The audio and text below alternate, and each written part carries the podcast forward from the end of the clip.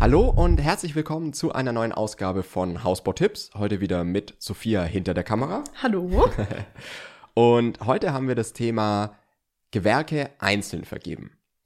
Weil das ist ein ganz, ganz großes Thema, das wir jetzt in den letzten, ja, ich sag mal, in den letzten 100 Beratungen, die ich mit Bauherren hatte, also die letzten ein, zwei Monate, kam dieses Thema immer stärker raus, dass viele wirklich die Gewerke einzeln vergeben wollen, um einfach Kosten zu sparen, weil ja sehr vieles teuer geworden ist und weil die Zinsen hochgegangen sind und so, so. man muss halt ja. wirklich an jeder Ecke gucken, wo kann ich was einsparen. Und da ist wirklich der erste Schritt, den man machen kann, von einem schlüsselfertigen Haus bei einem Anbieter oder Generalunternehmer zu, man vergibt die Gewerke einzeln. Weil da ist wirklich ein Sparpotenzial drin, aber es ist natürlich auch ein deutlich höheres Risiko drin, weil einfach sehr viel mehr unterschiedliche ähm, Parteien auf der Baustelle ähm, dann unterwegs sind. Man hat keine so klare Zuordnung wie ein Anbieter hat alles in der Hand und ist dann auch haftbar, wenn was nicht passt. Und ihr habt natürlich auch einen größeren Mehraufwand, das Ganze zu managen und zu koordinieren. Und deswegen haben wir heute sieben Tipps.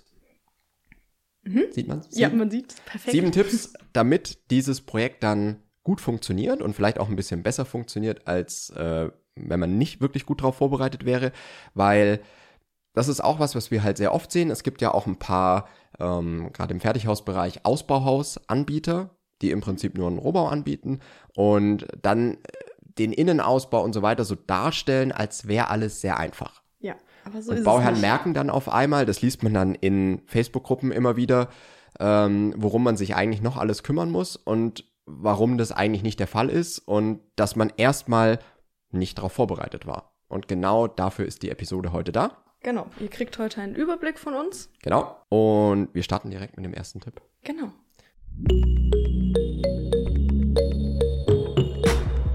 Also, der erste Tipp ist, den Rohbau als Fertighaus bauen. Also bei einer Fertighausfirma dann nur ein Ausbauhaus wählen, also sprich den Rohbau. Und dann habt ihr den Vorteil, dass ihr wirklich einen hochwertigen Rohbau bekommt, weil alles schon vorproduziert ist. Ne? Die Fenster sind schon in der Fassade und so weiter. Also eine Abdichtung etc. wird da nicht bei Wind und Wetter auf der Baustelle gemacht, sondern ihr habt es halt wirklich hochwertig in einer Gebäudehülle. Beim Fertighaus ist die Energieeffizienz, also gerade in Holzständerbauweise, ist die Energieeffizienz von Haus aus auch schon sehr hoch. Das heißt, ihr habt wirklich von der Gebäudehülle was sehr hochwertiges, gut vorproduziert mit einer Qualitätskontrolle aus dem Werk.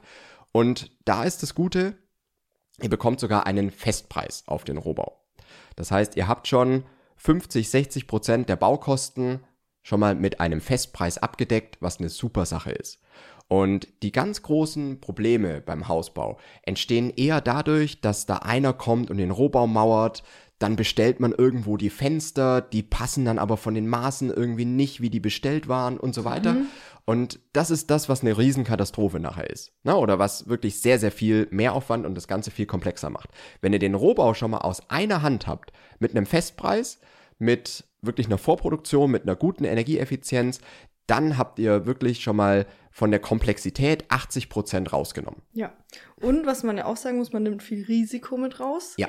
Weil durch die Vorfertigung eben auch ja. der Aufbau so kurz dauert, da kann es auch Genau. Mal, sonst regnet es halt zwei Wochen durch und ja. es wird schwierig mit der Installation. Genau. Aber ein Fertighaus steht halt in drei Tagen und man hat wirklich viel mehr Sicherheit. Genau. Was den Rohbau betrifft. Ja. Genau. Auch wenn ihr jetzt zum Beispiel gerade für solche Themen wie es soll ein altes Haus abgerissen werden und dann ein neues gebaut, da ist diese Phase, wie lang wirklich der Rohbau dauert, sehr entscheidend. Mhm. Ja, und da ist auch wieder, wenn ihr das innerhalb von drei Tagen ähm, habt, dann ist das eine super Sache und ihr könnt natürlich auch schneller dann die Einzelgewerke dann weiter vergeben.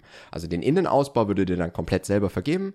Estrich, Heizung, ähm, natürlich Finish-Arbeiten, Sanitärobjekte, Elektroinstallation etc. Das kann man beim Fertighaus heute alles machen. Und das Gute ist, ihr müsst dann nicht diese Anbieter nehmen, die offiziell Ausbauhäuser verkaufen, sondern ihr könnt halt wirklich praktisch jede Firma nehmen, weil es einfach ein Ausbauhaus bei jeder Firma gibt, weil es ja immer erstmal die Vorstufe ist. Ne? Genau, ne? das ist ja das Mindeste. Eigentlich. Genau. Ja. Was nicht funktioniert, ist, dass so eine Ausbauhausfirma dann schlüsselfertig anbietet, aber das ist wieder ein anderes Thema. Mhm. Bieten die zwar auch an, aber es funktioniert eigentlich in, in deren System nicht.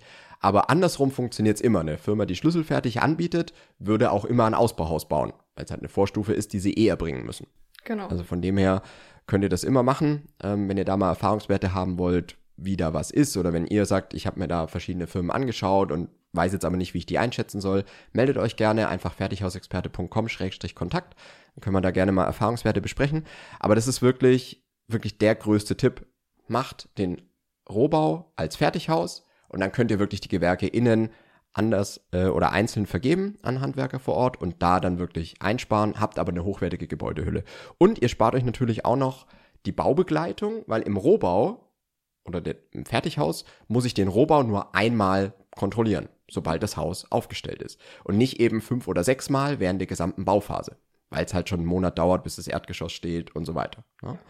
Und dadurch hat man halt wirklich die Vorteile. Wir haben auch schon mal ein Video gemacht, das verlinken wir hier wieder irgendwo. Da oben, da genau. glaube ich. Ja. Mhm. Ähm, äh, über den Kostenvorteil bei Fertighäusern, weil natürlich auch schon so viel vorbereitet ist, dass ein Elektriker weniger auf der Baustelle zu tun hat. Der muss ja nicht noch Schlitze in, in Stein klopfen, sondern die Leerrohre und so weiter sind ja schon in der Wand. Das heißt, man hat auch noch einen Kostenvorteil nachher beim Ausbau selber. Aber das ist dann, da haben wir nochmal ein separates Video gemacht. Ja. So. Das war jetzt der erste Tipp, der war schon relativ lang. Ja. Tipp war ja Nummer auch der zwei. wichtigste Tipp. Das war der wichtigste Tipp, das ist Ja. wahr. Ähm, aber die anderen werden auch, auch super wichtig. Tipp Nummer zwei ist, wenn ihr euch dann Fertighausanbieter anschaut, dann lasst euch auch immer auch mal ein schlüsselfertiges Haus anbieten. Warum? Weil, jetzt könnte man ja sagen, ja, macht ja gar keinen Sinn, ich will ja nur ein Ausbauhaus, aber lasst es euch schlüsselfertig anbieten, weil dann habt ihr schon mal die Basis für die Ausbaugewerke. Also weil in einem schlüsselfertigen Angebot ist ja alles drin. Da sind die Fliesen drin, da ist die Sanitärausstattung drin, da ist die Elektroinstallation drin und ihr habt von allem schon mal einen Umfang. Das ist ja richtig smart, weil dann muss man nicht selber alles ausrechnen. Ja, genau, weil ich krieg auch ganz oft die Frage, ja, welche Gewerke kommen denn hintereinander? Wie rechne ich denn aus, wie viel von was Mhm. Fliesen ich ich brauche? brauch, ja. ja. oder wie viel Steckdosen und so weiter. Und das ist ja da alles dann schon drin, wenn ihr es schlüssel, schlüsselfertig an wenn ihr euch das schlüsselfertig anbieten lasst, dann habt ihr schon mal den gesamten Plan der einzelnen Gewerke. Und natürlich hilft euch das nichts, wenn ihr jetzt zu einer Firma geht und da bekommt ihr so ein Zwei-Seiten-Angebot. Das ist dann eher wieder schlecht. Nehmt euch da auf jeden Fall dann die Baubeschreibung mit oder sucht euch halt eine Firma, die wirklich ein sehr ausführliches Angebot macht. Und äh, dann kriegt ihr da einen sehr guten Plan. Und dann könnt ihr wieder hingehen und bei den Handwerkern, mit denen ihr dann sprecht und wo ihr Angebote einholt, könnt ihr genau sagen, das ist die Vorgabe, das will ich haben. Was für ein Preis steht dann da dahinter oder was für ein Angebot gibt's dann dafür? Mhm. Tipp Nummer drei ist dann, wenn ihr euch Handwerker sucht, dann habt ihr jetzt gerade so ein bisschen, und das ist auch wieder das Schöne an der ganzen Geschichte, an diesem Gewerke einzeln vergeben, dieser Trend, dass Handwerker jetzt wieder mehr verfügbar sind.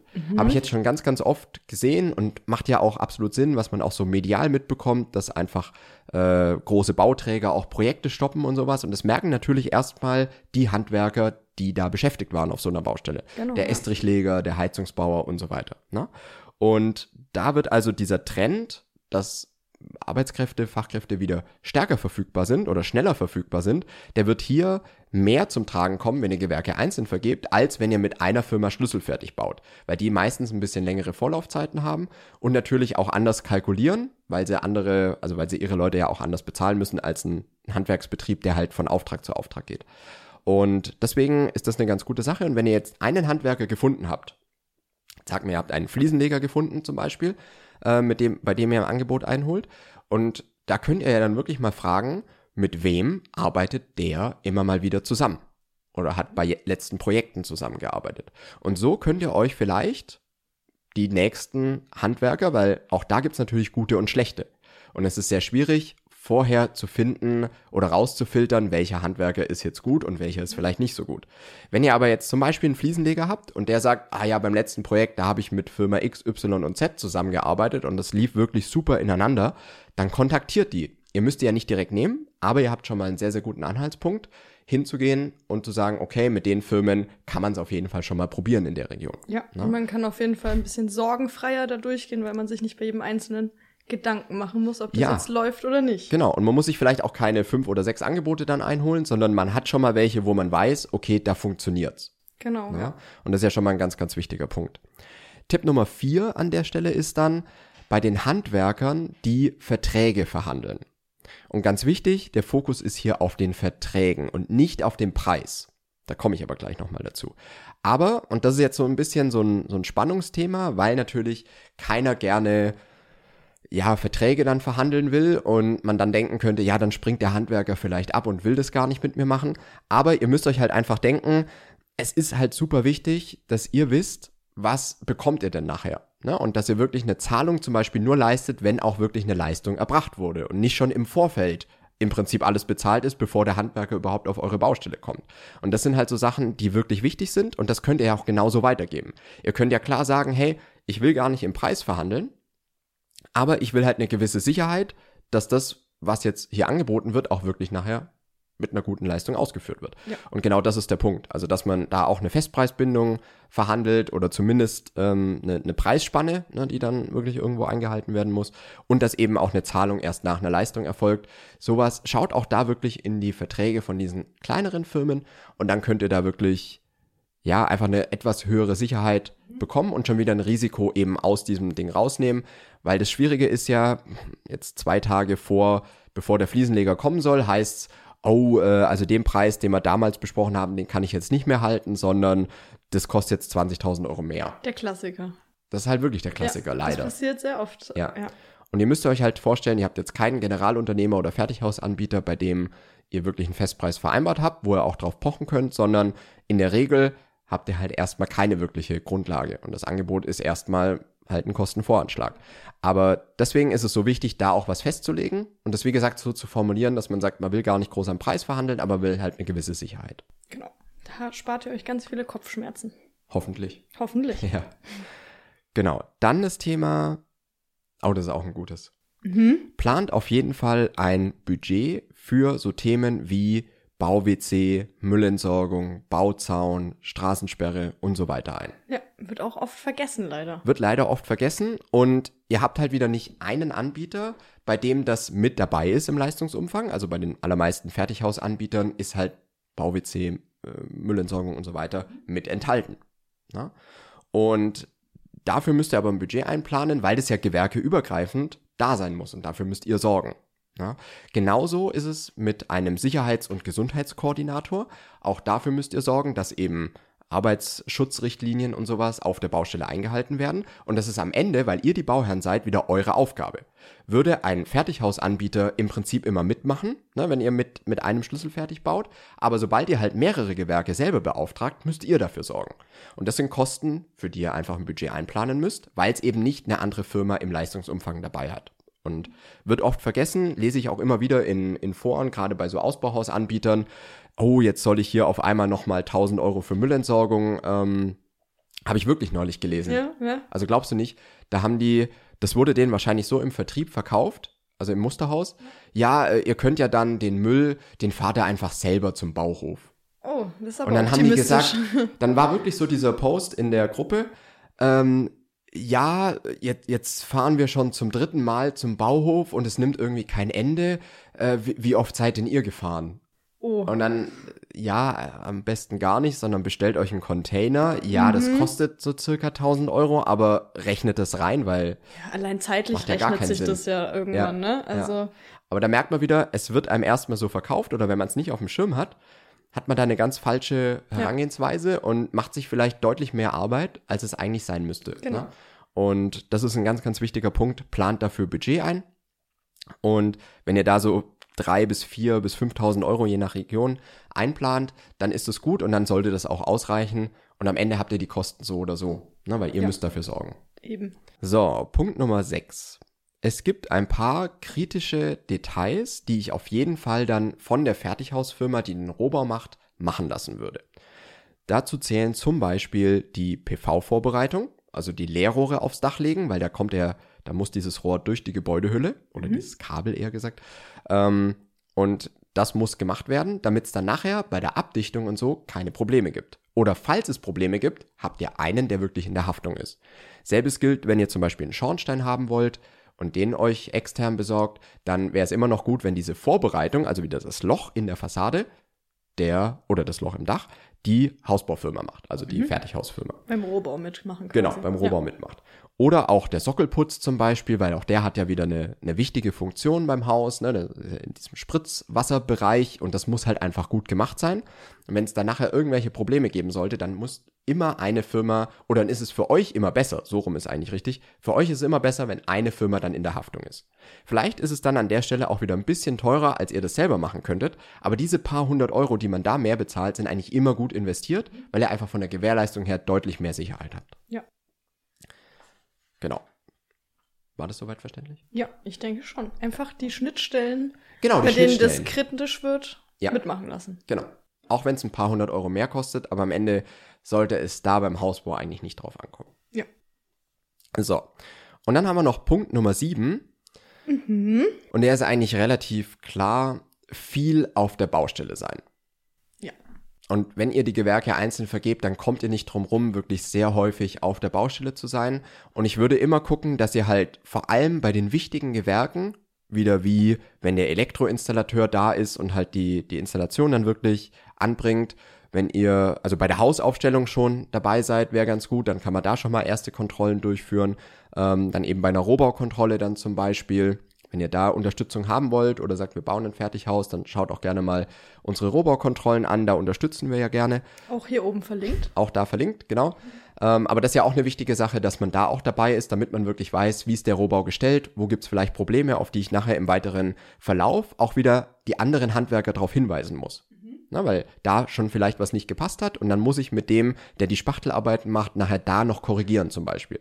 Ja. Und das muss, wenn das jetzt nicht eine Firma in der Hand hat, wieder ihr als Bauherrn müsst es ja wieder kommunizieren am Ende des Tages. Ne? Deswegen ist auch da wichtig, wenn ihr eine Rohbaukontrolle dann ähm, durchgeführt habt, dass ihr dann dieses Protokoll, was dann rauskommt, immer mit den entsprechenden Handwerkern dann ähm, durchgeht und besprecht, genau.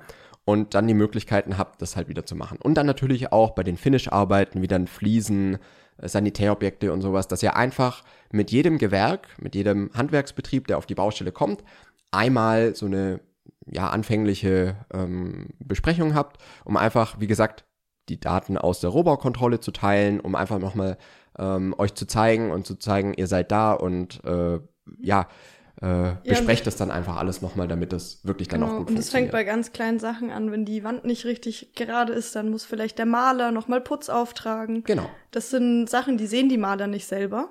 Und da müsst ihr die dann einfach drauf hinweisen. Und dafür müsst ihr einfach Zeit einplanen auf der genau. Baustelle. Genau. Ja, oder dass es gar nicht Verzögerungen gibt, weil der Maler genau, erstmal ja. kommt und sagt, ah, hier ist ja alles, äh, was sind denn da noch für Stellen? Und ne, muss ich erstmal einen Überblick verschaffen. Und diesen Überblick könnt ihr ja direkt geben. Mhm, ja, und genau. dann merken die auch, ihr seid wieder vorbereitet, ähm, ihr seid da wirklich dahinter. Und dann funktioniert es auch, weil es gibt ja dieses, dieses Wort, ne, einmal mit Profis arbeiten. Und das ist, das gilt aber wirklich dann, wenn ihr Gewerke selber vergebt, dann müsst ihr selber die Profis sein. Ja. Es Oder ist dann am Ende so. Euch Profis engagieren. Das Oder euch Profis dann auch. holen. Genau. Richtig. Aber das kostet halt dann am Ende wieder Geld. Genau. Das heißt, ihr könnt es natürlich durch so kleine Dinge wie dann selber eine Kontrolle machen und sowas ähm, oder Kontrolle machen lassen. Ne? Ähm, und dann habt ihr einmal die Daten und könnt die wieder weiter kommunizieren. Das ist aber das Wichtige. Ne? Und jede, jede Firma, jeder Handwerker arbeitet gerne mit Profis. Weil er einfach weiß, okay, ich bin jetzt gut vorbereitet, ich muss mir nicht selber einen Überblick verschaffen, sondern ich weiß, hier sind die kritischen Stellen, da muss ich direkt ran und alles andere kann ich machen nach Schema F. Und das ist eine ganz, ganz wichtige Sache. Deswegen ähm, seid viel auf der Baustelle, kommuniziert da, ähm, holt euch an den wichtigen Stellen die Information rein, genau wie eben bei einer Rohbaukontrolle, damit man da schon weiß, ähm, was kommt noch auf einen zu, worauf müssen die weiteren Gewerke dann aufpassen. Und dann hat man da wirklich auch eine gute Möglichkeit, dass es am Ende wirklich eine Ersparnis ist. Ne? Und nicht nur eine, die man sich so ein bisschen in die Tasche lügt, weil man halt ein, eigentlich ein halbes Jahr selber Arbeitszeit auf der Baustelle verbracht hat. Ne? Und wenn man das gegenrechnet, ist es wieder, äh, wieder hinfällig, was man dann am Ende eingespart hat. Ja. Aber wenn es, wenn, wenn man das gut macht und gut vorbereitet, dann kann es wirklich sehr, sehr gut funktionieren.